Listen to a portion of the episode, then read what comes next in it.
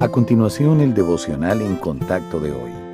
La lectura bíblica de hoy comienza en el versículo primero de Romanos, capítulo 12. Así que, hermanos, os ruego por las misericordias de Dios, que presentéis vuestros cuerpos en sacrificio vivo, santo, agradable a Dios, que es vuestro culto racional.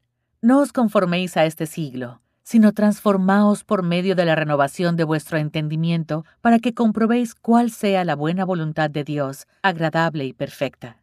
Digo, pues, por la gracia que me es dada, a cada cual que está entre vosotros, que no tenga más alto concepto de sí que el que debe tener, sino que piense de sí con cordura, conforme a la medida de fe que Dios repartió a cada uno. Porque de la manera que en un cuerpo tenemos muchos miembros, pero no todos los miembros tienen la misma función, así nosotros, siendo muchos, somos un cuerpo en Cristo, y todos miembros los unos de los otros. La bondad de Dios se demuestra por el hecho de que Él no nos deja en la condición en la que estábamos antes de la salvación. A lo largo de la vida, el Señor usa ciertas herramientas para moldearnos a la imagen de su Hijo.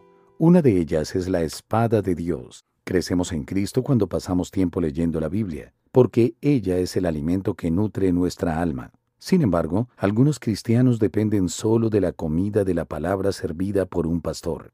Otra herramienta es la oración.